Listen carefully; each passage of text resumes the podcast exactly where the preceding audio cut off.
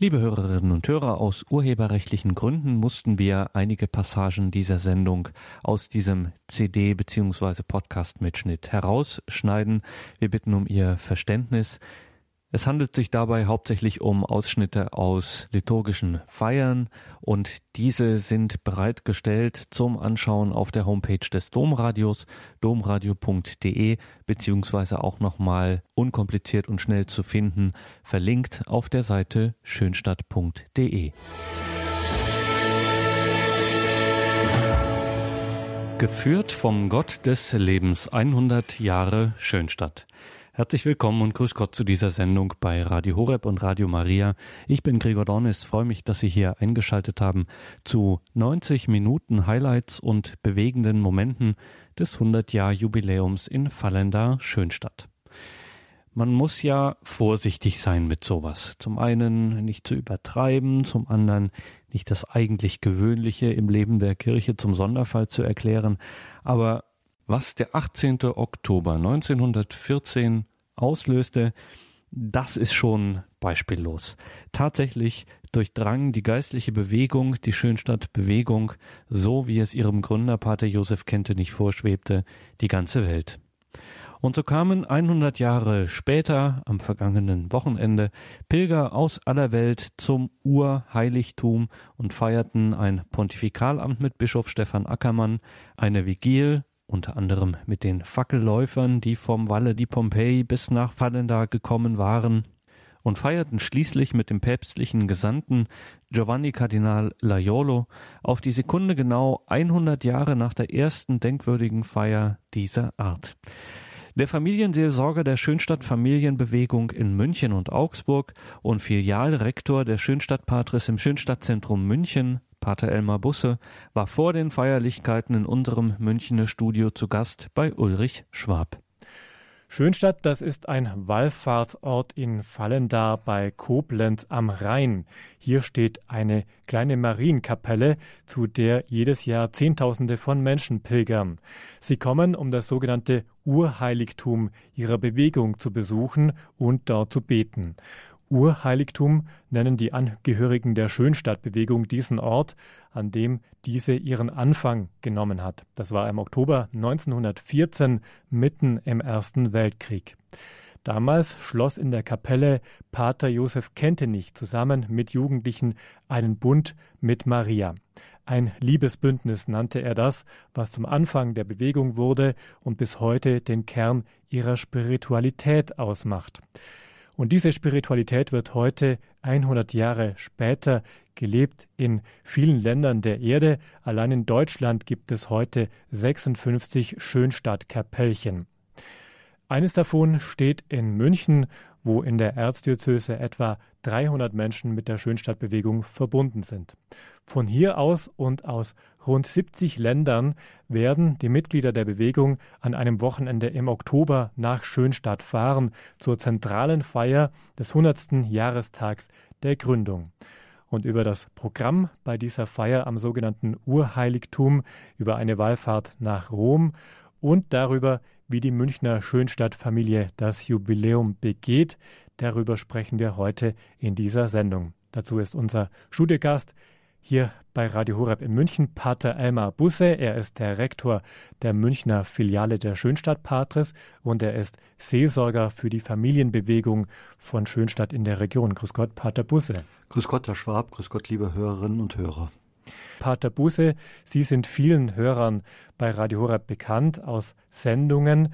Trotzdem stelle ich Sie kurz vor. Sie sind in der ehemaligen DDR geboren und aufgewachsen. Nach dem Abitur und einer Ausbildung zum Maschinenschlosser haben Sie in Erfurt Theologie studiert und in dieser Zeit bereits ein Noviziat bei der Schönstadtbewegung absolviert. Nach der Priesterweihe im Jahr 1980 waren sie zehn Jahre in der Pfarrseelsorge. Ab 1990 ging es dann in die Jugendarbeit in der Schönstadtbewegung im Bistum Mainz und in Limburg. Dann waren sie zehn Jahre lang in Österreich, dort für die Familien- und Jugendarbeit zuständig. Ja, weitere Stationen waren Stuttgart, Schönstadt, das Zentrum der Bewegung selbst und Essen. Und seit zwei Jahren sind sie als Familienseelsorger der Schönstadt Familienbewegung hier in München. Auch für die Augsburger Gruppe sind Sie zuständig und Sie sind gleichzeitig Filialrektor der Schönstadt Patres im Münchner Schönstadtzentrum. Das sind also viele verschiedene Aufgaben. Pater Busse, seit vielen Jahren sind Sie Familienseelsorger. Das hängt sicherlich auch mit der Spiritualität der Schönstadtbewegung zusammen. Aber wie kam es denn, dass Sie die Familienseelsorge zu Ihrem Schwerpunkt gemacht haben? Gut, als ich 92 nach Wien kam, dort in Österreich war die Familienbewegung eigentlich die stärkste von den verschiedensten Schönstadtgruppierungen. Und da war ganz klar, da muss ich mich einarbeiten. Ich hatte zum Glück einen etwas älteren, aber schon länger in der Familienarbeit tätigen Mitbruder. Wir sind zusammen hingekommen und das war eigentlich auch ein schönes Miteinander. Sozusagen, er war gleichzeitig mein Supervisor und wenn ich Fragen hatte, konnte ich zu ihm kommen und dadurch bin ich dann eigentlich in die Familienarbeit reingekommen. Man muss wissen, dass Pater Kentenich als Häftling in Dachau mit einem Mithäftling, der verheiratet war, diese Bewegung ins Leben gerufen hat. Und weltweit ist das eigentlich von den verschiedensten Schönstandgruppierungen die Gemeinschaft, die am dynamischsten wächst. Also die Gruppe der Familien innerhalb der Bewegung. Mhm. Schönstadt ist heute ja eine weltweit vertretene apostolische Bewegung und offenbar in den 70er Jahren gab es sie auch schon in der damaligen DDR. Wir haben es in Ihrem Lebenslauf gehört. Als junger Theologiestudent und Priesteramtskandidat sind Sie schon mit der Bewegung in Verbindung gekommen. Ja, noch früher. Meine Eltern gehörten zu der ersten Schönstadt Familiengruppe, die es gab. Pater Kentenich hatte ja 26 die Schwesterngemeinschaft gegründet und die sind schnell von 0 auf 1500 gewachsen und hat auch ganz viele Filialen in der sogenannten mitteldeutschen Diaspora vor dem Zweiten Weltkrieg gegründet. Und nach dem Zweiten Weltkrieg waren dann die Schwestern dort und 1950, als er die Filialen bereist hat, hat er entschieden, das wird eine eigene Provinz. Und dann haben auch die Familien dann angefangen. Ich bin mit meinen Eltern vor Mauerbau dreimal eine Woche in Schönstadt gewesen. Da kann ich mich aber nur noch ganz dürftig dran erinnern. So ist das dann gekommen. Ja. Also ist eigentlich die Schönstadtbewegung seit ihrer Kindheit ihre geistliche Heimat. Genau, ja, so kann man sagen, ja. ja. Mhm. Wir sprechen heute ja vor allem auch über die Geschichte der Schönstadtbewegung und darüber, wie diese Bewegung ihren Geburtstag feiert. Wenn Sie jetzt, Pater Busse, jemanden treffen, der von der Schönstadtbewegung noch nichts gehört hat, wie würden Sie dem in ein paar Sätzen erklären, was sich hinter dem Namen verbirgt? Also erstmal, dass man erwähnt, dass das eine Ortsbezeichnung ist von einem Ortsteil von Fallendar. Da sind schon mal viele irritiert, weil sie den Ort Schönstadt nirgendwo im Atlas finden. Also ein Ortsteil von Fallendar bei Koblenz. Das ist also erstmal, da kommt der Name her wie ähnlich bei den Prämonstratensern, die sich auch nach ihrem Ursprungsort benennen. Und vom Anliegen her könnte man es vielleicht in dem Wort Bündniskultur zusammenfassen. Also kennt ihr nicht, der selber ein uneheliches Kind war, darunter sehr gelitten hat, ist sehr früh aufmerksam geworden aufgrund der eigenen Verwundungen auf diese Beziehungsfähigkeit, auf diese Bindungsfähigkeit, was dann eigentlich erst nach dem Zweiten Weltkrieg von der Psychologie auch entdeckt worden ist. Und er hat dann im Grunde genommen seine Spiritualität eigentlich um diesen Bindungsgedanken herum umgebaut und hat eigentlich auch da eine kopernikanische Wende in der Spiritualitätsgeschichte verzogen, denn ihm war es wichtig, Bindung an Gott durch Bindung an die Geschöpfe und nicht Bindung an Gott durch Lösung von den Geschöpfen. Ich meine, ich singe zwar auch, ohne rot zu werden, das Lied mir nach, spricht Christus, unser Held, mir nach, ihr Christen, alle verleugnet euch, verlasst die Welt. Aber kennt ihr nicht, ging es eigentlich mehr um Weltdurchdringung, um Weltgestaltung. Äh, deshalb verstand er das auch als apostolische Bewegung. Es gibt zwar auch innerhalb der Schönstadtbewegung kontemplative Zweige, aber der Schwerpunkt ist tatsächlich Weltdurchdringung. Mhm. Also er verstand seine Gründung als apostolische Bewegung, heißt es, er wollte schon damals im Oktober 1914 eine Bewegung gründen. Nein, nein, nein, nein. Das, das, das ist mehr oder weniger alles gewachsen ja. und nur weil er so äh, wach, sensibel und sagen wir, Unmögliches für möglich gehalten hat, also keine Scheuklappen hatte, hat er dann manches überraschend Neues, was ihm so zugespielt, was er ahnt hat, was er intuitiv ergriffen hat, dann einfach aufgegriffen, getestet. Zum Beispiel auch jetzt, was wir heute als Gründungstag Schönstadt nehmen, den 18. Oktober 1914, das war die ersten Jahre überhaupt nicht klar, dass das eigentlich der Start war. für viele war dann, also das war damals ein Vortrag, den er als Spiritual für seine Schüler und Studenten gehalten hat, für die er zuständig war. Und eigentlich erst nach dem Zweiten Weltkrieg, als dann andere Mitsoldaten, die die Schönstädter kennengelernt hatten, auf den Schlachtfeldern dann sagten, wir wollen zwar keine Palatiner mehr werden, wir wollen keine Priester werden, aber können wir nicht in irgendeiner Form da mitmachen? Das ist so interessant. Ist dann 1919 im August die sogenannte Außenorganisation gegründet worden und der Begriff Bewegung kam eigentlich dann erst viel später. Das war auch eine Kategorie, die damals in der Kirche gar nicht so geläufig war. Mhm. An diesem 18. Oktober 1914, Pater Busse, was ist da geschehen? Der Erste Weltkrieg war im Sommer ja ausgebrochen und äh, die Bahn brauchte alle Kapazitäten. Deshalb haben dann die Palutiner für ihr Ausbildungszentrum in Fallendar-Schönstadt die Sommerferien verlängert. Und am 18. Oktober, praktisch nach der Anreise der Jungen, hat Pater Kentenich seinen Anbefohlenen in diesem kleinen, inzwischen dann renovierten Kapellchen, das ursprünglich ein Friedhofskapellchen war, einen Vortrag gehalten, wo er denen den Vorschlag macht, ihr oder wir zusammen wollen beten und opfern, dass die Gottesmutter hier in besonderer Weise wirksam wird und in besonderer Weise auch Wunder der Gnade wirkt. Also was er selber erlebt hatte, dass er sehr unter, darunter gelitten hat, dass er eben ein uneheliches Kind war und gemerkt hat, die Gottesmutter hilft mir in meinen seelischen Nöten, sie macht mich zu einem beziehungsfähigen Menschen. Das war sozusagen die persönliche Spur, das war dann die Intuition und die Bitte, das könnte sein, angeregt auch durch einen ähnlichen Vorgang in Valle di Pompei bei Neapel, wo ein Rechtsanwalt durch Gebet und Opfer für sein Sozialprojekt, ein Waisenhaus, dann gleichsam die Gottesmutter herabgebetet hat. Diese Idee hat bei Kentenich gezündet und hat dann das den Jungen vorgestellt. Und im Nachhinein muss man sagen, das war eigentlich dann diese Geburtsstunde der Bewegung. Mhm. Warum ist das, was Pater Kentenich damals wollte, heute noch aktuell, Pater Busse? Gut, ich glaube, dass die Frage der Beziehungsfähigkeit nach wie vor ein ganz brennendes Thema ist. Die Zahl der unehelichen Geburten hat zugenommen. Die Zahl der Ehen, die trotz guten Willen auseinandergehen, weil die Leute einfach das ABC der Beziehungspflege praktisch nicht von ihren eigenen Eltern abgucken und lernen konnten das ist nach wie vor, ich würde sagen, das ist noch aktueller als vor 100 Jahren. Von da gesehen merke ich auch in der Familienarbeit, das wird so als hilfreich empfunden und auch äh, oft gesagt, in der Art bekommen wir es so normalerweise im Fahrbetrieb nicht irgendwie präsentiert. Und wie haben Sie jetzt in den letzten Jahren, glaube ich, auch schon sich vorbereitet auf das Jubiläum? Gut, das war ja ein weltweiter Prozess, ja. wo auch die Vertreter aus den anderen Ländern eingeladen hat. Worauf kommt es uns an? Was wollen wir eigentlich feiern?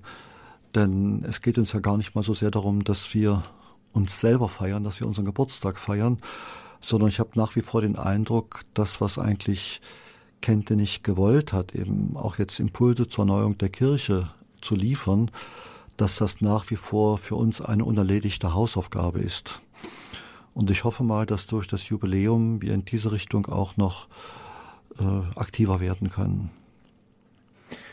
Aber es gab schon Veranstaltungen jetzt mit denen, in denen äh, das Jubiläum im Mittelpunkt stand. Ja, praktisch äh, thematisch standen die letzten Jahre sowieso schon äh, auf dieses Jubiläum hin. Wir haben im letzten Jahr um diesen Gründungstag, den 18. Oktober, auch äh, das Liebesbündnis stellvertretend für die Menschen in unserem Land geschlossen. Wir hatten am 20. Oktober einen sehr ökumenisch orientierten Tag, weil wir interessanterweise in Deutschland uns in den letzten zehn Jahren auch als ökumenische Bewegung profiliert haben.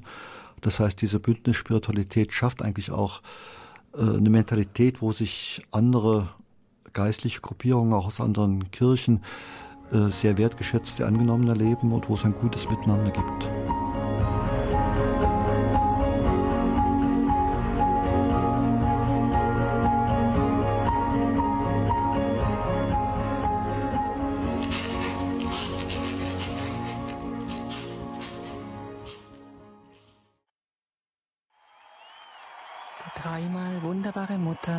von Schönstadt.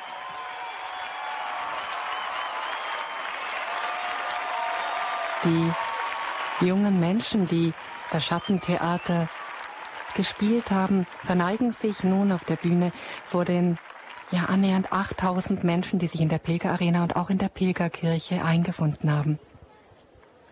Geführt vom Gott des Lebens 100 Jahre Schönstadtbewegung. Wir lassen Höhepunkte der Jubiläumsfeier hier Revue passieren von der Eröffnungsmesse, der Vigil und der Liebesbündnisfeier. Fallender liegt im Bistum Trier und natürlich ließ es sich der Trierer Bischof Stefan Ackermann nicht nehmen, zu eben jenem großen Ereignis ein Pontifikalamt zu zelebrieren. Der Herr sei mit euch und mit deinem Geiste. Aus dem heiligen Evangelium nach Johannes. Ehre In jener Zeit fand in Kana in Galiläa eine Hochzeit statt und die Mutter Jesu war dabei. Auch Jesus und seine Jünger waren zur Hochzeit eingeladen. Als der Wein ausging, sagte die Mutter Jesu zu ihm, Sie haben keinen Wein mehr. Jesus erwiderte ihr, Was willst du von mir, Frau? Meine Stunde ist noch nicht gekommen. Seine Mutter sagte zu den Dienern, was er euch sagt, das tut. Es standen dort sechs steinerne Wasserkrüge, wie es der Reinigungsvorschrift der Juden entsprach. Jeder fasste ungefähr 100 Liter. Jesus sagte zu den Dienern, füllt die Krüge mit Wasser und sie füllten sie bis zum Rand. Er sagte zu ihnen, schöpft jetzt und bringt es dem, der für das Festmahl verantwortlich ist. Sie brachten es ihm. Er kostete das Wasser, das zu Wein geworden war. Er wusste nicht, woher der Wein kam. Die Diener aber, die das Wasser geschöpft hatten, wussten es. Da ließ er den Bräutigam rufen und sagte zu ihm, jeder setzt zuerst den guten Wein vor und erst wenn die Gäste zu viel getrunken haben, den weniger guten. Du jedoch hast den guten Wein bis jetzt zurückgehalten. So tat Jesus sein erstes Zeichen in Kana in Galiläa und offenbarte seine Herrlichkeit, und seine Jünger glaubten an ihn. Evangelium unseres Herrn Jesus Christus.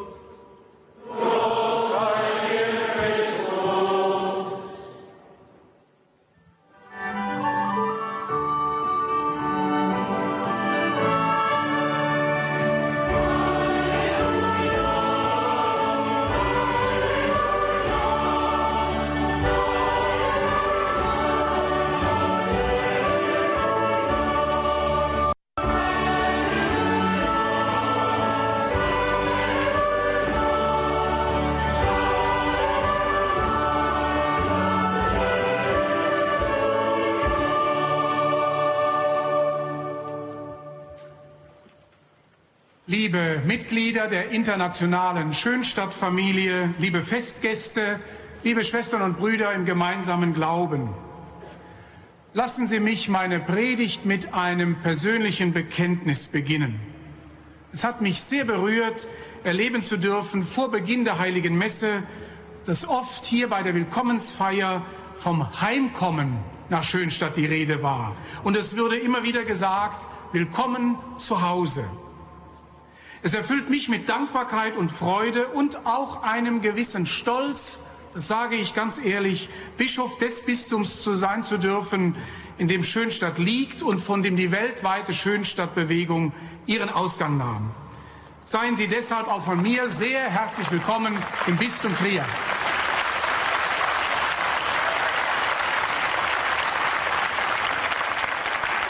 Liebe Pilgerinnen und Pilger, Sie kommen in diesen Tagen aus der ganzen Welt hierher nach Schönstadt und kehren damit zurück zum Ursprung Ihrer Gemeinschaft. In der Tat gehört es zum Kern eines jeden Jubiläums, dass man dankbar des Anfangs gedenkt, um von diesem Anfang her Gegenwart und Zukunft in den Blick zu nehmen. Zum Anfang ihrer Gemeinschaft gehört unlösbar die ehemalige Michaelskapelle, die sie als ihr Urheiligtum bezeichnen. In ihr hat Pater Kentenich am 18. Oktober 1914 vor seinen Schülern den Vortrag gehalten, der heute als die Gründungsurkunde der Schönstadtbewegung gilt. Und bis heute hat das Urheiligtum von Schönstadt für die ganze Bewegung eine ganz besondere Bedeutung und Anziehungskraft. Ich darf, darf das immer wieder in den Begegnungen mit Mitgliedern der Schönstadtfamilie erleben. Und deshalb, weil das so ist, weil dieses Urheiligtum eine so wichtige Bedeutung hat, möchte ich mit Ihnen ein wenig darüber nachdenken, welche Bedeutung ein Heiligtum, ja Heiligkeit überhaupt hat. Im ursprünglichen Sinn meint Heiligtum ja einen Ort, der ganz Gott geweiht und damit aus der alltäglichen Welt herausgenommen, ja geradezu herausgeschnitten ist. Heilige Orte sind der Verfügung der Menschen entzogen. Sie sind Gott übereignet von Menschen. Sie gehören ganz Gott. Sie dürfen nicht mehr genutzt werden als Orte, wo man etwas produziert, wo man kauft und verkauft, wo man sich versammelt, es sei denn zum Gottesdienst. Heilige Orte dürfen keinem anderen Zweck mehr dienen als der Verehrung Gottes. Das macht ihre besondere Würde und Heiligkeit aus. Das ist eine Überzeugung, die alle Religionen teilen. Wenn etwas geheiligt werden soll, seien es Opfergaben oder Personen, so werden sie häufig zum Heiligtum gebracht. Und nicht umsonst stehen am Ziel von vielen Wallfahrten ja im Grunde immer heilige Orte. Im Alten Testament war der heilige Ort, das Heiligtum schlechthin, der Tempel in Jerusalem. Zusammen mit dem Berg Zion war er in der Vorstellung Israels so etwas wie der magnetische Anziehungspunkt, ja der Nabel der ganzen Welt. Deshalb sieht etwa der Prophet Jesaja in seiner großen Vision über die Endzeit nicht nur Israel, sondern die vielen Völker, die vielen Sprachen pilgern hin nach Jerusalem und zum Zion. Die Lesung dieser Messe, die dem Propheten Ezechiel entnommen ist, setzt da einen anderen Akzent. Hier ist der Tempel nicht das Ziel aller Bewegung, sondern der Ausgangspunkt, die Quelle, aus der das Wasser strömt, das alles Leben heilt. Der Tempel, das Urheiligtum Israels, wird in der Kraft Gottes sozusagen selbst aktiv, indem es über sich hinaus in die Welt strömt und dabei auch nicht Halt macht. Wir haben es gehört vor den Bereichen, die lebensfeindlich und krank sind. Und diese Bewegung des über sich hinaus in die Welt hinein, das ist die Bewegung, die Jesus später seinen Jüngern auftragen wird. Jesus ist ja auch derjenige, die, der wie kein zweiter den Tempel in Jerusalem, das heißt den heiligsten Ort Israels, in Frage gestellt hat. Er spricht ja vom Tempel seines Leibes. Dieser Tempel ist nicht mehr statisch und starr, dieser Tempel geht mit. Deshalb gilt, geht hinaus in die ganze Welt und verkündet das Evangelium allen Geschöpfen. Jesus sagt nicht, bleibt wo ihr seid, verlasst nicht das Heiligtum, wartet darauf, bis die Welt zu euch kommt. Nein, er sagt, geht hinaus, verkündet das Evangelium. Und er verspricht, ich bin bei euch, wenn ihr hinausgeht in die ganze Welt. Ich bin bei euch alle Tage bis zum Ende der Welt. Das heißt, bringt die Welt in Berührung mit meiner heilenden Gegenwart. Er ist der Strom des Lebens. Liebe Schwestern und Brüder, wenn Sie anlässlich Ihres Jubiläums hierher zum Urheiligtum nach Schönstadt pilgern, dann ergeht gerade von diesem Ort der Auftrag, mit neuer Begeisterung und neuem Mut in die Welt hinauszugehen, wie Jesus es uns aufgetragen hat. Pater Kentenich hat diesen Auftrag Jesu sehr genau verstanden und aufgenommen. Wenn er den Mitgliedern seiner Bewegung das Programm mitgibt, nicht Weltflucht, sondern Weltdurchdringung, dann heißt dies, keine Angst vor der Welt zu haben und alle Bereiche des Lebens mit dem Evangelium in Berührung zu bringen. In demselben Sinn verstehe ich auch Pater Kentennichs Aufruf zur Werktagsheiligkeit, wie er es genannt hat. Schönstädter sollen nicht nur den Tag heiligen, der ausdrücklich der Verehrung Gottes geweiht ist, den Sonntag. Nein, sie sollen alle Tage, alle Werktage, alle Lebenssituationen und alle Orte heiligen, in die sie hineingestellt sind. Und deshalb ist es gut, dass es nicht nur das Urheiligtum in Schönstadt gibt und nicht nur die vielen Filialheiligtümer auf der ganzen Welt, sondern dass es auch das innere Heiligtum jedes einzelnen Herzens gibt. Das ist eigentlich das Entscheidende. Darauf kommt es an. Es soll keinen Bereich mehr geben, der nicht mit Gott in Verbindung steht. Nichts soll ausgeklammert werden. Lassen wir den Herrn in bewusster und freier Entscheidung in allen Bereichen und an allen Bereichen unseres Lebens teilhaben. Laden wir ihn in alle Situationen unseres Lebens ein. Nichts ist so alltäglich, so klein, nicht so schwierig, nicht so dunkel, nicht so schmutzig, nicht so aussichtslos, nicht so verdorben oder so schwach, dass es nicht mit der heilenden Kraft des Herrn in Berührung gebracht werden dürfte. Mit seinem Strom, der alles heilen will. Davon ist auch Papst Franziskus überzeugt, wenn er uns auffordert, keine Angst davor zu haben, gerade an die Peripherien des Lebens zu gehen. Das heißt, an die Orte, die nicht so im Blick sind, an die Orte, an die man nicht so gern geht. Es gibt keinen Ort, der von Gott geheiligt werden könnte. Mehr noch, es gibt keinen Ort, der es nicht nötig hätte, von der heilenden Gegenwart Gottes geheiligt zu werden.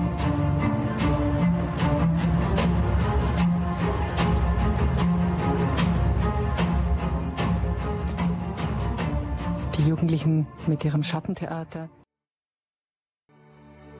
Die Freude kehrt ein. Heute ist der zweite Tag des Jubiläums 100 Jahre Schönstadt. Es ist der Vigiltag, der Tag der Begegnung.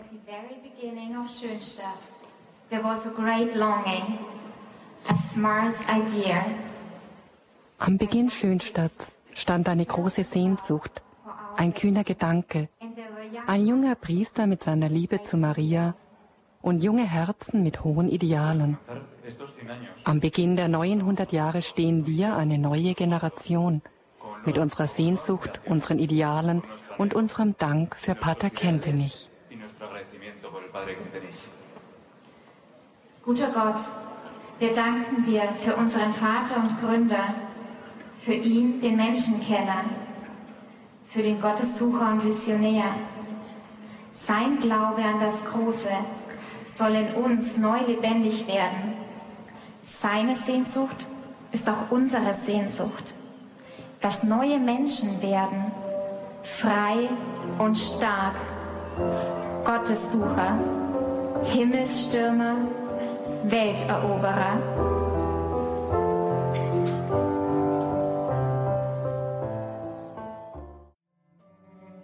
Liebe Schwestern und Brüder, denken wir noch einmal daran, dass heilig im ursprünglichen Sinn bedeutet, ganz Gott zu hören und keinen anderen Zwecken unterworfen zu sein.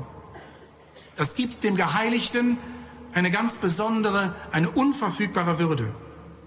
Und wie sehr bedarf unsere Welt einer neuen Heiligung? Wie oft wird nämlich die Würde der Schöpfung und des Menschen mit Füßen getreten? Da, wo der Mensch nur von seinen Funktionen her verstanden wird, von seinen Zwecken, da wird er seiner Heiligkeit und Würde beraubt. Wie oft geschieht das?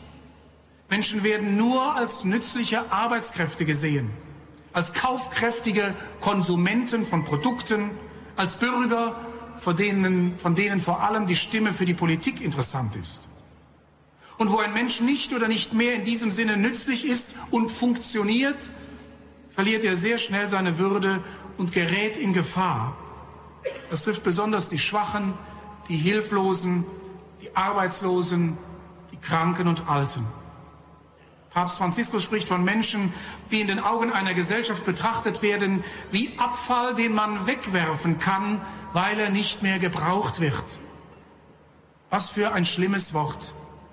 Menschen, die weggeworfen werden. Einer solchen Wegwerfmentalität dürfen wir nicht tatenlos zusehen, denn das Leben des Menschen, jedes Menschen, ist in den Augen Gottes heilig und deshalb unantastbar.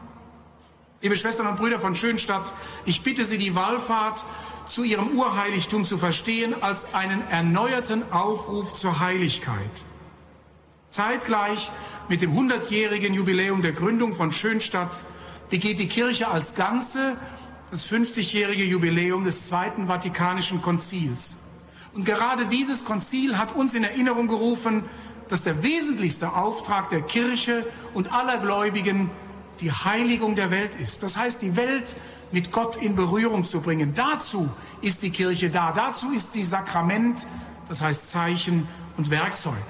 Und so ist es schön, dass Sie in diesen Jubiläumstagen nicht nur hierher nach Schönstadt pilgern, sondern dass sich dieser Pilgerweg auch fortsetzt in der kommenden Woche nach Rom. Werfen wir zum Schluss noch einen Blick auf das Evangelium.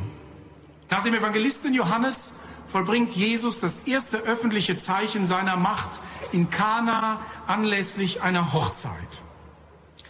Wenn wir diese Erzählung nicht schon so oft gehört hätten, müssten wir uns über sie wundern. Jesus setzt seine göttliche Vollmacht ein, um einem Hochzeitspaar aus der Klemme zu helfen. Ist das angemessen? Liegen nicht die anderen Evangelisten richtiger, wenn sie an den Anfang des Wirkens Jesu seine Predigt vom Reich Gottes setzen? Das erste machtvolle Zeichen in einer Heilung besteht? Ist es deshalb nicht übertrieben, dass Maria mit ihrer Bitte Jesus für so etwas Zweitrangiges, hier geradezu Nebensächliches, wie einen Nachschub an Wein in Anspruch nimmt? Wenn bei einer Hochzeit der Wein ausgeht, dann ist das zwar peinlich, aber ist beileibe keine lebensbedrohliche Situation. So sehr uns, liebe Schwestern und Brüder, die Erzählung von der Hochzeit zu Kana also verwundern müsste, umso schöner ist es doch, dass das vierte Evangelium den Anfang des öffentlichen Wirkens Jesu in dieser Begebenheit sieht. Denn damit wird deutlich, dass sich Jesus und in ihm Gott selbst uns Menschen nicht erst dann zuwendet, wenn es lebensbedrohlich wird, wenn wir mit menschlichen Kräften keinen Ausweg mehr sehen? Nein, Gott will, dass unser Leben von Anfang an ein Fest sei. Gott ist nicht kleinlich. Er gibt mehr als das Notwendige. Er gibt sogar das, was überflüssig erscheint. Ja, eigentlich zwecklos.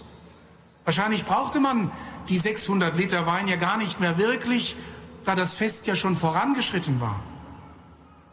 Aber gerade dadurch, dass der Sohn Gottes so handelt, blitzt die ganze Würde und Heiligkeit des Lebens auf. Dass ein Leben eben nicht erst da wertvoll ist, wo es bestimmten Zwecken dient und seien diese Zwecke noch so groß und edel. Nein, das menschliche Leben hat seinen Wert, hat seine Würde, ja seine Heiligkeit in sich selbst, weil es Gabe Gottes ist. Wie schön, dass sich Maria schon in Kana und nicht erst in Situationen großer Not zur mütterlichen Fürsprecherin macht. Liebe Jubiläumspilgerinnen und Pilger, mit vielen, vielen anderen Menschen freue ich mich über Ihr Jubiläum und gratuliere Ihnen als Ortsbischof von Schönstadt von Herzen. Mit Ihnen danke ich all denen, die in den letzten 100 Jahren den Weg der Schönstadtbewegung als Mitglieder, als Freunde, als Verantwortliche mitgegangen sind und damit den Gründungsimpuls von Pater Josef Kentenich weitergetragen haben, auch durch schwere Zeiten hindurch. Ich wünsche Ihnen, dass in der nun angebrochenen Jubiläumszeit jene festliche Freude von Kana spürbar wird. Nehmen Sie, wie die Hochzeitsgäste damals, Jesus und seine Mutter Maria in Ihre Mitte. Seien Sie offen für die Überraschungen der Gnade Gottes und entdecken Sie neu die Heiligkeit und Würde des Lebens, zu dem Gott uns berufen hat. Amen. Bischof Stefan Ackermann beim eröffnenden Pontifikalamt anlässlich der 100-Jahr-Feier der Schönstadtbewegung. Gerade eben haben Sie bereits einen Ausschnitt aus der Jugendvigil gehört, einer der großen bewegenden Momente dieser Tage, zu denen tausende Pilger, darunter meist Jugendliche, geströmt waren. Schönstadt-Schwester Veronika Riechel gehörte zum Fallendarer Vorbereitungsteam. Mit ihr hat Ulrich Schwab im Juli gesprochen. Er hat sie unter anderem nach der Wahl des Ortes für die Feierlichkeiten Schönstadt gefragt. Ja, das ist eine Entscheidung gewesen, die so, so ganz logisch, wie die vielleicht im ersten Moment scheint, auch nicht mhm. gewesen ist. Schönstadt ist ja in den 100 Jahren wirklich zu einer globalen Bewegung geworden. Und äh, Schönstadt funktioniert auch ohne eine ganz klare hierarchische Struktur. Also es gibt nicht den obersten Chef, der der ganzen Welt sagt, äh, was wir jetzt tun, sondern jedes Land, jede nationale Schönstadtbewegung ist relativ selbstständig und das wird auch äh, sehr respektiert. Und aufgrund solch eines großen Jubiläums hat die Schönstadtbewegung 2009 sich zusammengefunden. Das ist in diesem Vorgang, glaube ich, auch einmalig mit Vertretern aus allen Ländern hier in Schönstadt zu einer Planungstagung und da ist miteinander überlegt worden, wie wollen wir dieses Jubiläum feiern. Und da gibt es schon verschiedene Alternativen. Mhm. Man hätte jetzt theoretisch auch sagen können, auch aus was für Gründen äh, wie immer, wir feiern dezentral, jedes Land feiert für sich und auf mithilfe der modernen Medien, wir vernetzen uns mhm. und so weiter. Aber es war die klare Entscheidung, bei all den vielen Jubiläen, die es landläufig gibt, 100 ist doch was ganz Besonderes. Mhm. Und nach 100 Jahren war fast einhellig der Wunsch, dass die Hauptfeier nicht dezentral, sondern zentral am Gründungsort stattfindet und die zweite Entscheidung, dass sie äh, auch am Gründungstag selbst mhm. im Oktober stattfindet. Aber ergänzen muss man, es ist damals, also 2009, die Entscheidung gefallen, der Gründungstag soll am Gründungsort gefeiert werden, aber dazu soll als zweiter zentraler Schwerpunkt der Jubiläumsfeier die Feier in Rom zusammen mit dem Heiligen Vater kommen. Mhm. Also der Gründungsort ist heute für die Bewegung schon noch von großer Bedeutung, abgesehen davon, dass sie den Namen des Ortes trägt. Ne? Ja, das ist äh, vielleicht bei, oh, ich, ich, weiß jetzt gar nicht, bei welchen Gemeinschaften das noch so ist, aber mhm. es ist tatsächlich so.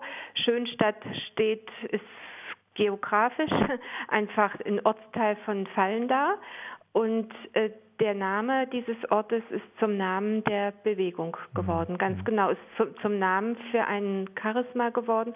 Und vielleicht spiegelt sich darin auch was wieder. Ich glaube, dass jede Gemeinschaft oder jeder Mensch kennt sowas, dass es sowas wie heilige Orte gibt oder wo sich etwas so von den Kräften des Ursprungs und äh, vom, vom Elan des Anfangs mitteilt. Mhm. Und das ist natürlich auch Schönstadt. Und bei uns kommt vielleicht noch als Plus dazu, dass zur Identität der Schönstadtbewegung die Verbundenheit mit einem Gnadenort, mit äh, einem heiligen Ort, mit der unserer Marienkapelle gehört, die sich mittlerweile vervielfältigt hat, aber das Urheiligtum ist halt in Schönstadt. Ja. Und was erinnert in Schönstadt heute noch an den Gründer oder an die Gründung? Ah, in Schönstadt können Sie alle paar Schritte haben Sie Erinnerungen äh, an die an die Gründung. Äh, man kann fast sagen, also vom Beginn der Gründung, also von der Gründung 1914, vielleicht bis zum Tod Pater Kentenichs 1968, auch wenn er selber, der unser Gründer, nicht die ganze Zeit in Schönstadt gewesen ist. Aber in dieser Zeit hat sich sehr vieles in Schönstadt entfaltet und man kann die Etappen der Gründungs- und Anfangsgeschichte Schönstadts hier nacherleben. Die Hauptschwerpunkte von Schönstadt oder die äh, Kernorte sind mit Sicherheit das Urheiligtum, die Gnadenkapelle.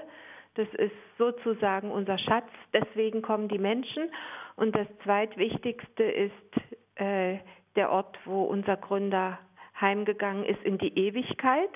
Das ist auch nicht so selbstverständlich, dass er in Schönstadt, in der wichtigsten Kirche, die wir haben, der Anbetungskirche, heimgegangen ist und dass dort sein Grab ist. Und das ist neben dem Urheiligtum der zweite Hauptanziehungspunkt. Mhm. Schwester Veronika, wann haben Sie dort in Schönstadt mit den Vorbereitungen fürs Jubiläum begonnen? Wie ich gerade schon gesagt hatte, 2009 mit der äh, großen Planungstagung, wo Delegierte aus über 40 Ländern, 40 Ländern, Schönstadt ist mittlerweile bekannt in mehr als 100 Ländern, aber gut 40 Länder haben ausgeprägte nationale Strukturen der Bewegung. Und die Vertreter sind zu einer Tagung und haben die Weichen gestellt, wie ich das gerade schon erklärt habe. Und dann ist ab 2010 ein Team gebildet worden, was so Schritt für Schritt die Vorbereitungen in die Hand genommen hat. Als Bewegung international, auch bei aller Selbstständigkeit der nationalen Bewegung, ist die Entscheidung gefallen, dass wir einen gemeinsamen Weg der geistlichen Vorbereitung gehen wollen. Wir haben da so ein bisschen die guten Erfahrungen der Kirche äh, uns zu eigen gemacht. Das äh, heilige Jahr 2000 wurde ja auch durch äh, ein Trienium vorbereitet. Wissen Sie vielleicht noch? Mhm. Ja, das äh, Christusjahr, Vaterjahr, Heiliggeistjahr. Und dann wird, wir machen auch ein Trienium und haben uns in drei Jahren auf Kernpunkte unserer Spiritualität begonnen, aber das war ein innerer Weg. Das war ein Jahr des Vorsehungsglaubens, ein Jahr des Heiligtums und ein missionarisches Jahr. Mhm. Im Wesentlichen sind zwei Wallfahrten auf dem Programm, Schwester Veronika. Das erste Ziel ist, glaube ich, Schönstadt und das zweite Rom. Genau. Ja. Was steckt dahinter, das so aufzuteilen auf diese beiden Orte? Vielleicht darf ich erst noch mal was sagen. Ja. Auch das war eine Entscheidung. Wie feiert man ein Jubiläum? Ja. Da kann man ja auch so seine äh, Fantasie walten lassen. Und dann ist sehr schnell klar geworden, es soll nicht ein Fest an sich sein, sondern wir oder kein großer Jubiläumskongress und so weiter, mhm. äh, sondern wir möchten äh, unserem Jubiläumsfest betont den Charakter einer Wallfahrt aus allen Ländern zu unserem Gnadenort, zu unserem Wallfahrtsort der Gottesmutter geben. Und deswegen ist uns auch ganz wichtig, dass die Jubiläumsfeier Jubiläumswallfahrt heißt aus aller Welt dass sie die zwei natürlich zum Gründungsort, das habe ich schon erläutert, aber wir verstehen uns, wie glaube ich alle neuen geistlichen Bewegungen im Dienst der Kirche. Auf dem Grab unseres Gründers steht das Wort, das hat er selber gewünscht, die Lexit Ecclesiam, er liebte die Kirche. Es gibt uns für die Kirche, wie es die Kirche für die Welt gibt als Seele der Welt, und daran mitzuwirken oder das zum Ausdruck zu bringen, um das äh, zum Ausdruck zu bringen, war einfach von Anfang an klar, wir möchten auch nach Rom. Bei den meisten äh, Bewegungen oder auch den großen Orden, dann ist es so, die haben sehr oft ihr Zentrum in Rom selbst. Und wir haben zwar in Rom auch zwei Heiligtümer, aber wahrscheinlich wird das Zentrum der Schönstadtbewegung immer in Schönstadt bleiben. Hm. Äh, und äh, deswegen brauchen wir immer wieder Zeichen wie diese Wallfahrt nach Rom, um zum Ausdruck zu bringen, um ein Zeichen zu setzen. Wir verstehen alles, was wir tun, im Dienst an der Kirche und wir möchten uns dem Heiligen Vater zur Verfügung stellen. Mhm. Schwester Veronika, lassen Sie uns über das Programm in Fallenda in Schönstadt sprechen. Vier Tage lang erwarten Sie Pilger aus aller Welt vom 16. bis zum 19. Oktober. Wie viele Gäste kommen denn da?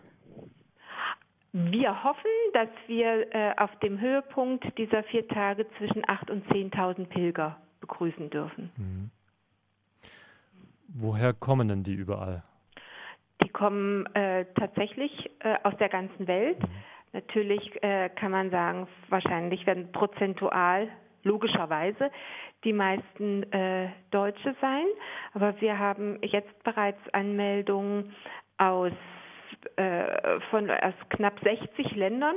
Ich habe nochmal nachgeguckt vor dem Interview. Äh, sind Personen oder Pilger aus knapp 60 Ländern. Die Schönstadtbewegung ist zahlenmäßig, wenn man die Landkarte anguckt, die Weltkarte anschaut, am stärksten vertreten in Süd- und Mittelamerika. Mhm. Und von daher werden die größten Pilgergruppen auch aus äh, Chile, Brasilien, Argentinien kommen. Und dann kommen aber auch aus so Ländern wie Ecuador, Costa Rica, Uruguay. Das sind oft auch Gruppen mit gut 100 Pilgern, mhm. die kommen werden. USA, eine, eine ganze Reihe afrikanische Länder, Australien, von den Philippinen und so gut wie alle europäischen Länder mhm. schicken Vertretungen. Mhm. Also die weltweite Dimension der Bewegung wird auf jeden Fall spürbar werden. Ja, wird. Einer, äh, das macht die Buntheit und die große Freude äh, aus, darauf freuen wir uns. Aber wer sowas organisiert, merkt vielleicht auch oder weiß, kann sich vorstellen, in dieser Sprachenvielfalt und dem Mentalitätenmix liegt auch ein bisschen die Herausforderung. Ja, ja.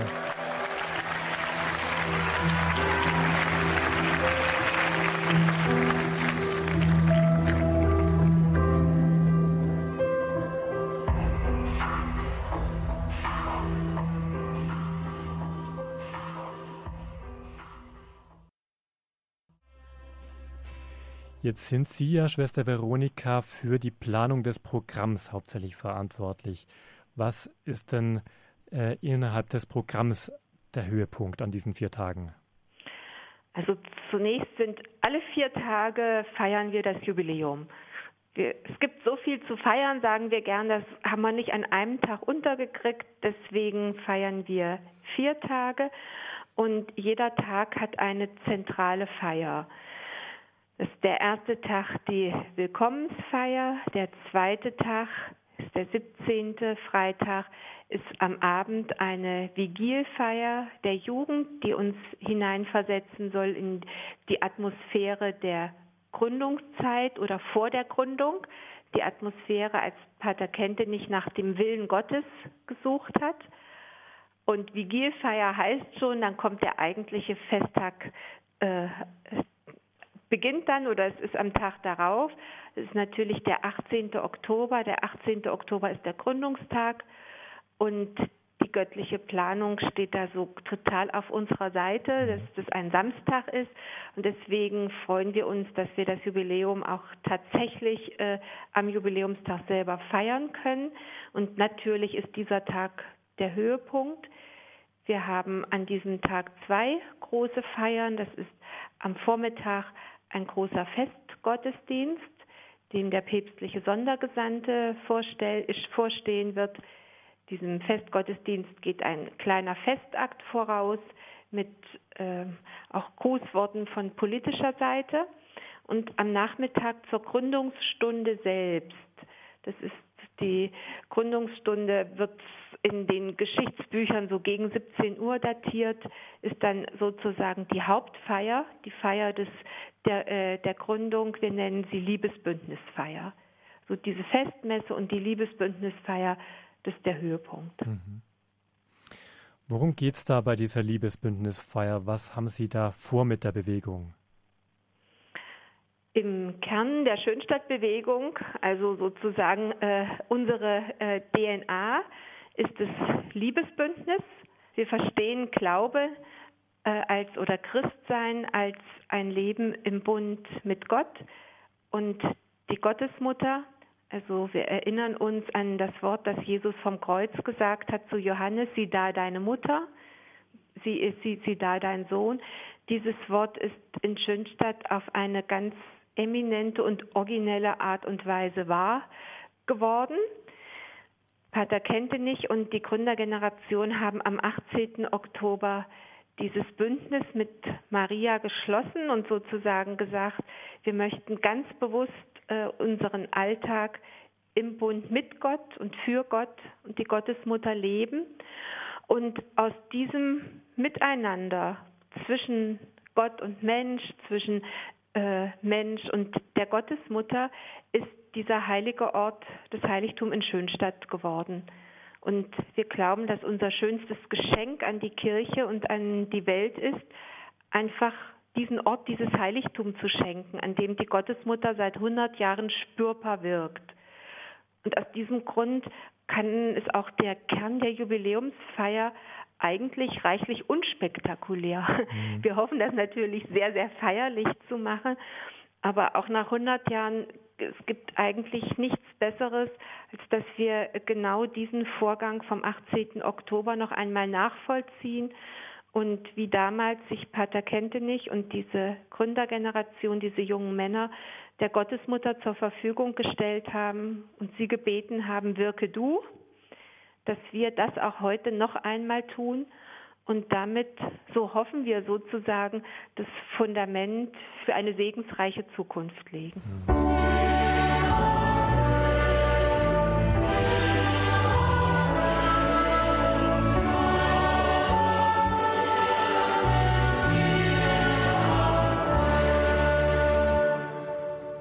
Señor Jesucristo, Herr Jesus Christus, wir danken dir, dass sich Schönstadt vom Ursprungsort aus in viele Länder Europas ausgebreitet hat. Lass reichen Segen fließen in das Zusammenleben unserer Völker mit ihrer Geschichte und der großen Vielfalt an Traditionen.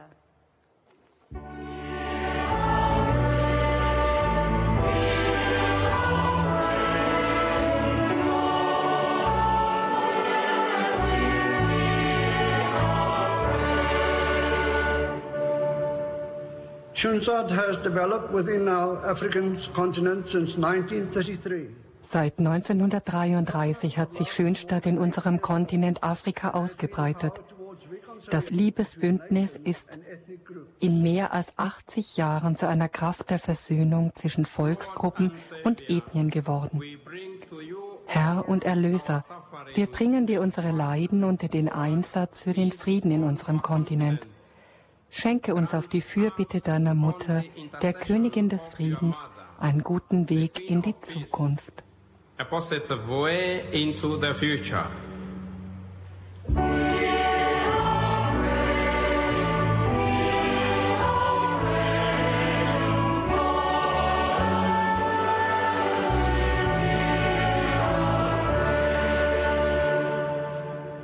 Vertreter aus Brasilien und Argentinien. 1935 brachten Schönstädter Marienschwestern die Botschaft vom Liebesbündnis nach Brasilien. Seither hat sich in vielen Ländern Lateinamerikas blühendes Schönstadtleben entfaltet. Herr, wir bringen dir unseren Dank für das Werden des ersten Filialheiligtums, die Kampagne der pilgernden Gottesmutter.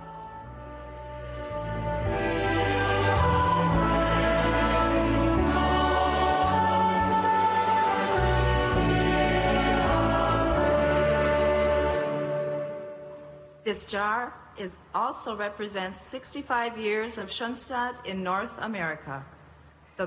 Wir bringen im Zeichen des Kruges 65 Jahre Schönstadtleben in Nordamerika, die große Strömung der Hausheiligtümer und vor allem die gelebte Treue zur Kirche, die Pater Kentenich in 14 Jahren Exil in Milwaukee geschenkt hat.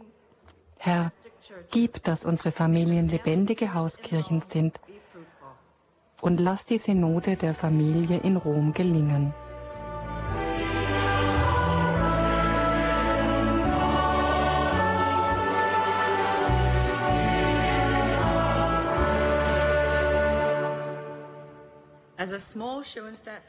Als kleine Schönstadtfamilie dürfen wir seit 1951 im Kontinent Australien das Wirken der dreimal wunderbaren Mutter erleben.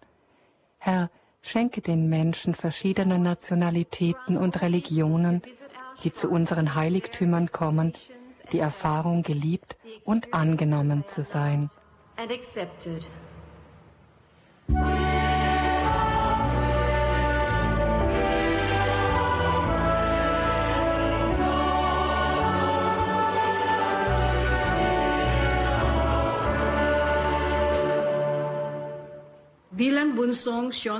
Als jüngster Schönstadtkontinent bringen wir die hoffnungsvollen Anfänge in Indien und auf den Philippinen. Wir bitten für die vielerorts verfolgten Christen. Wir tragen vor dein Angesicht unsere Sehnsucht nach dem Wachsen und der Fruchtbarkeit Schönstadts in Asien. Gebrauche uns dafür als deine Werkzeuge. ஷூவன்ஸ்டாட் அன்பின் உடன்படிக்கை எல்லா நாடுகளிலும் வளரவும் கனிதரவும். இதனால் மக்கள் பயன்பெற நாங்கள் அனைவரும் உமது கருவிகளாக செயல்பட வேண்டும் என்று இறைவா உமை மன்றாடுகிறோம். Lord hear our prayer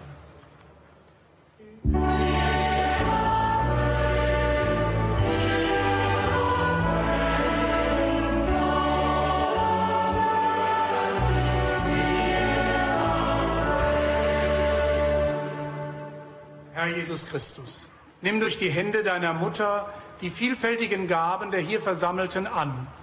Lass die Feier des Jubiläums zu einem neuen Aufbruch der weltweiten Schönstadtfamilie und zum Segen für Kirche und Welt werden. Amen.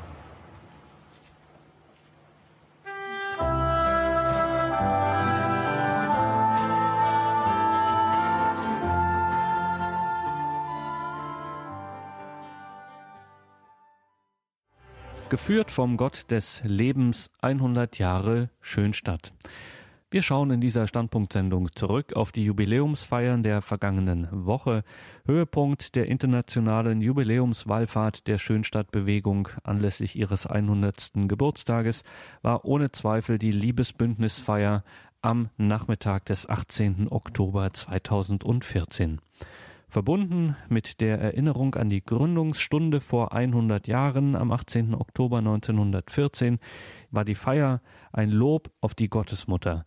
In einer Prozession zog das Bild der dreimal wunderbaren Mutter und Königin von Schönstadt erneut ins Urheiligtum ein. Das Gott-Vater-Symbol, das der Gründer Schönstadts für das Urheiligtum geschenkt hatte, wird im Urheiligtum angebracht. Aus Rom angereist der päpstliche Sondergesandte Giovanni Kardinal Laiolo. Der Herr sei mit euch. Aus dem heiligen Evangelium nach Lukas.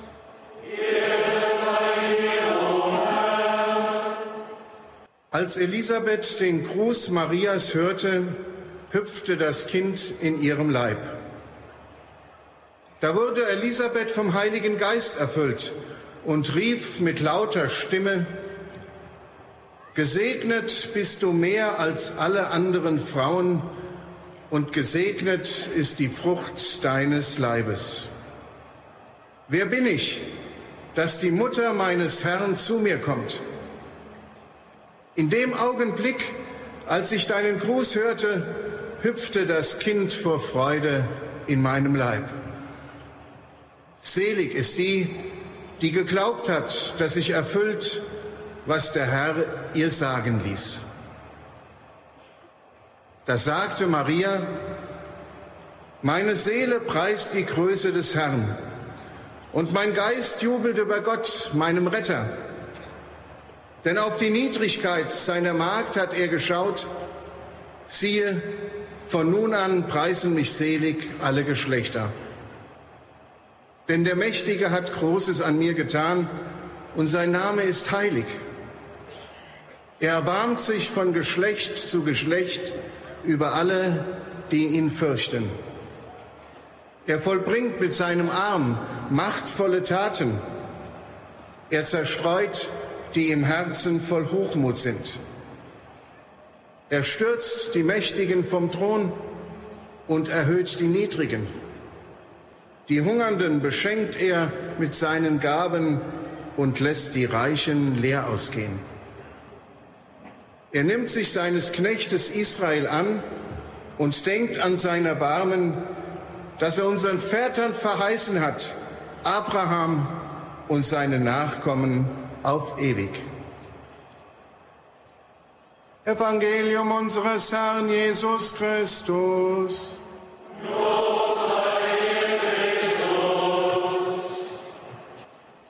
Liebe Schönstadtfamilie, verehrte Gäste, liebe Pilger, vor 100 Jahren versammelte sich an diesem Ort zur gleichen Zeit wie heute ein kleiner Kreis von Jugendlichen mit Pater Kentenich. Es schien eine gewöhnliche Versammlung zu sein am Beginn eines neuen Schuljahres. Und doch geschah etwas Außergewöhnliches. Es ereignete sich die Gründungsstunde einer neuen kirchlichen Bewegung, die sich im Laufe von 100 Jahren in der ganzen Welt verbreitete. Aus über 50 Ländern sind sie heute hier versammelt als Vertreter der Nationen und als Zeugen des gewachsenen Lebens. Schauen wir auf den Ursprung. Am Beginn steht der Glaube, Pater kennt. Wandle vor mir und sei vollkommen. Diese Weisung Gottes an Abraham, den Vater des Glaubens, galt offensichtlich auch dem Gründer des Schönstadtwerkes. Ihm war ein lebendiger Glaube an die Vorsehung geschenkt. Er sah Leben und Welt, Alltag und Weltkrieg, Gegenwart und Geschichte im Licht der Führung Gottes und im Plan seiner Weisheit, Güte und Macht. Sein gewagter Schritt, einen Gründungsakt für etwas Neues zu setzen, tat er im Lichte und in der Kraft dieser Glaubenserfahrung. Vielen Menschen wurde durch die Berührung mit den Heiligtümern der dreimal wunderbaren Mutter von Schönstadt das Geschenk zuteil, den Weg ihres Lebens mit dem Gott der Geschichte zu verknüpfen. In der hundertjährigen Geschichte der Schönstadtbewegung wurden die Spuren des 20. Jahrhunderts, welche sich den Völkern Europas und der Welt tief eingegraben haben, zu Spuren der Führung Gottes. Dadurch wurde ein neuer spiritueller Weg in der Kirche eröffnet, der inspiriert ist von einem Charisma für diese Epoche unserer Geschichte. Der Fackellauf von 100 Jugendlichen von Valle Pompeii über Rom nach Schönstadt erinnert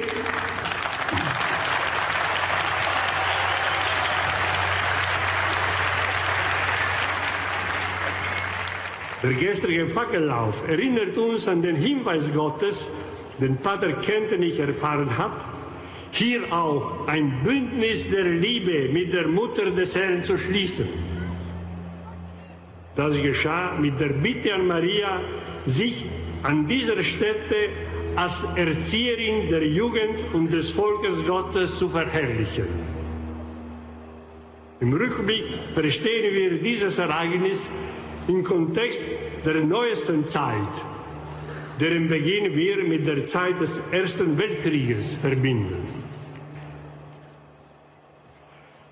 Am heutigen Gründungstag der Schönstadtfamilie dürfen wir im Geist des Magnificat feststellen, die ursprüngliche Kongregationskapelle ist zu einem Gnaden- und Wallfahrtsort geworden.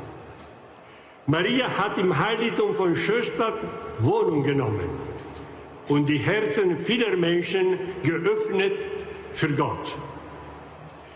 In Liebesbündnis mit Maria sind im Schatten ihrer Heiligtümer reichte Früchte der Heiligkeit und des Apostolates gereift.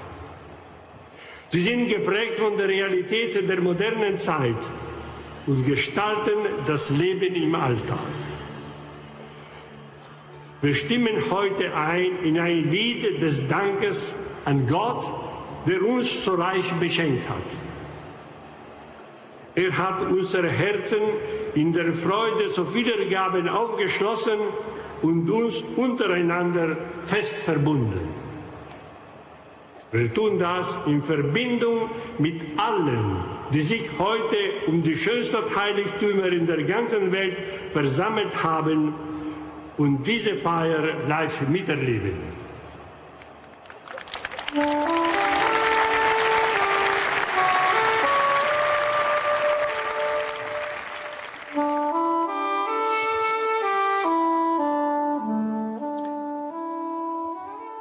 Ein junger Priester träumt. Schönstadt in den Jahren 1912 bis 1914.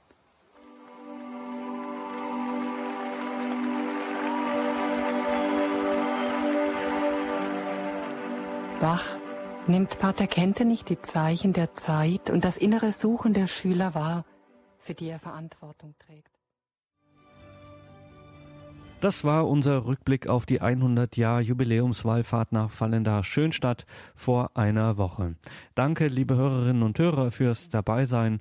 Ein besonderer Dank vor allem an unser Übertragungsteam um Stefan Bergen und Andreas Riebler, insbesondere da auch an Britt Bergen für die Moderation der Übertragungen.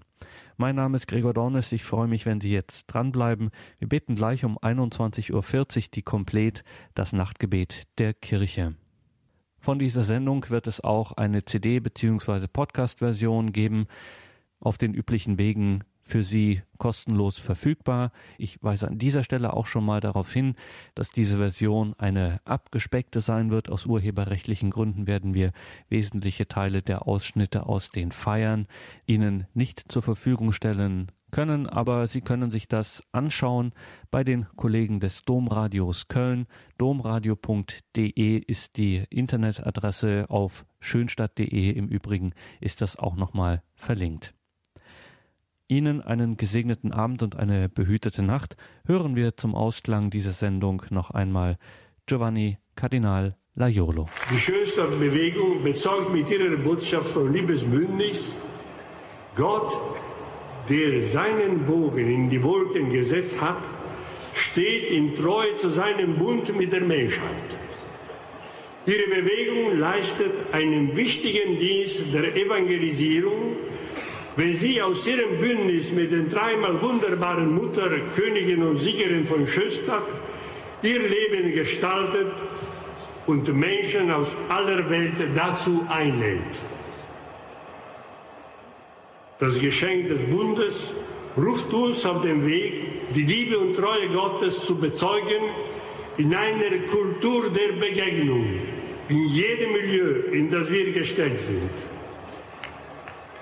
Mit Freude und Dankbarkeit nimmt die Kirche wahr, dass das Bild der Gnadenmutter von Schönstadt Monat für Monat mehrere Millionen von Familien besucht und diese stärkt in ihren menschlichen und religiösen Beziehungen.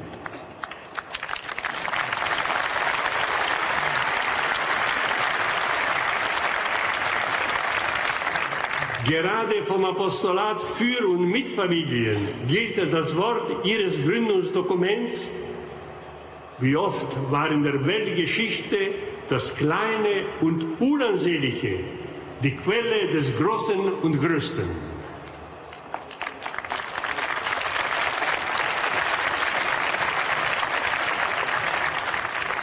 Wir denken dabei an das Ziel und die Vision einer Bündniskultur in allen Bereichen der menschlichen Zivilisation. Diese Kultur soll die Verschiedenheit ihrer geschichtlichen Traditionen und die Originalität der entstandenen Werte miteinander verbinden und eine Integration schaffen. Die aktuellen Krisen der Völkergemeinschaft verlangen nach einer solchen Bündniskultur für die Gestaltung einer besseren Zukunft.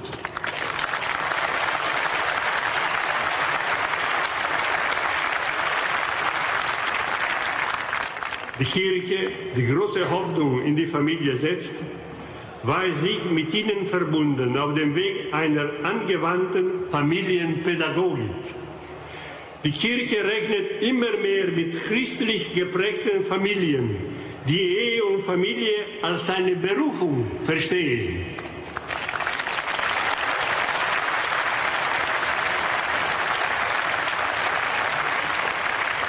Möge Gott Sie alle inspirieren in der Entfaltung Ihrer Pädagogik im Dienst eines ganzheitlichen Menschseins und der Zukunft des Glaubens. Liebe Schwestern und Brüder, gehen Sie mit Zuversicht hinein in das zweite Jahrhundert der Gründung Schönstadts. Der Bund zwischen Gott und der Welt im Jahr Mariens hat ein neues Miteinander ermöglicht. Dieser Bund hat einen Beziehungsraum geschaffen, in dem Licht, Leben und Liebe wachsen. Diesen Raum auszuweiten ist nun ihre verstärkte Aufgabe.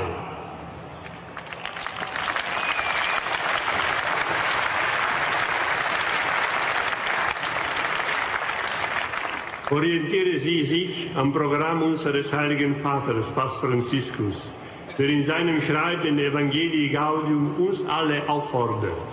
Ich zitiere. Die Dynamik der Gerechtigkeit und der Zärtlichkeit, der Kontemplation und des Hingehens zu den anderen macht Maria zu einem wirklichen Vorbild für die Evangelisierung. Wir bitten Sie, dass Sie uns mit Ihrem mütterlichen Gebet helfen, damit die Kirche ein Haus für viele werde, eine Mutter für alle Völker und dass die Entstehung einer neuen Welt möglich werde.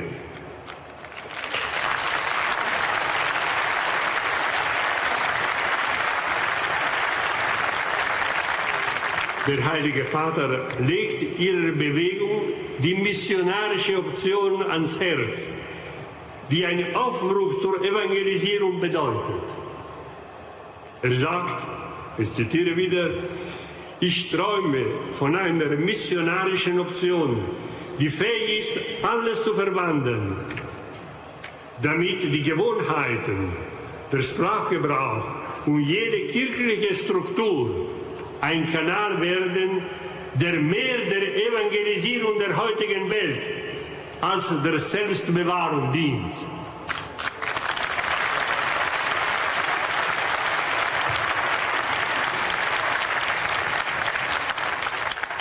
Bleiben Sie, ja, seien Sie noch mehr Werk und Werkzeug Mariens.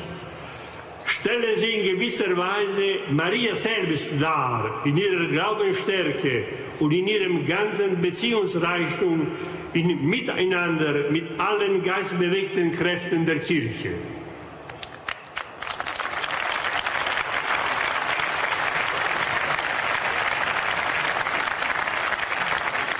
Bringen Sie Christus zu den Menschen, wie es Maria getan hat und immer tut.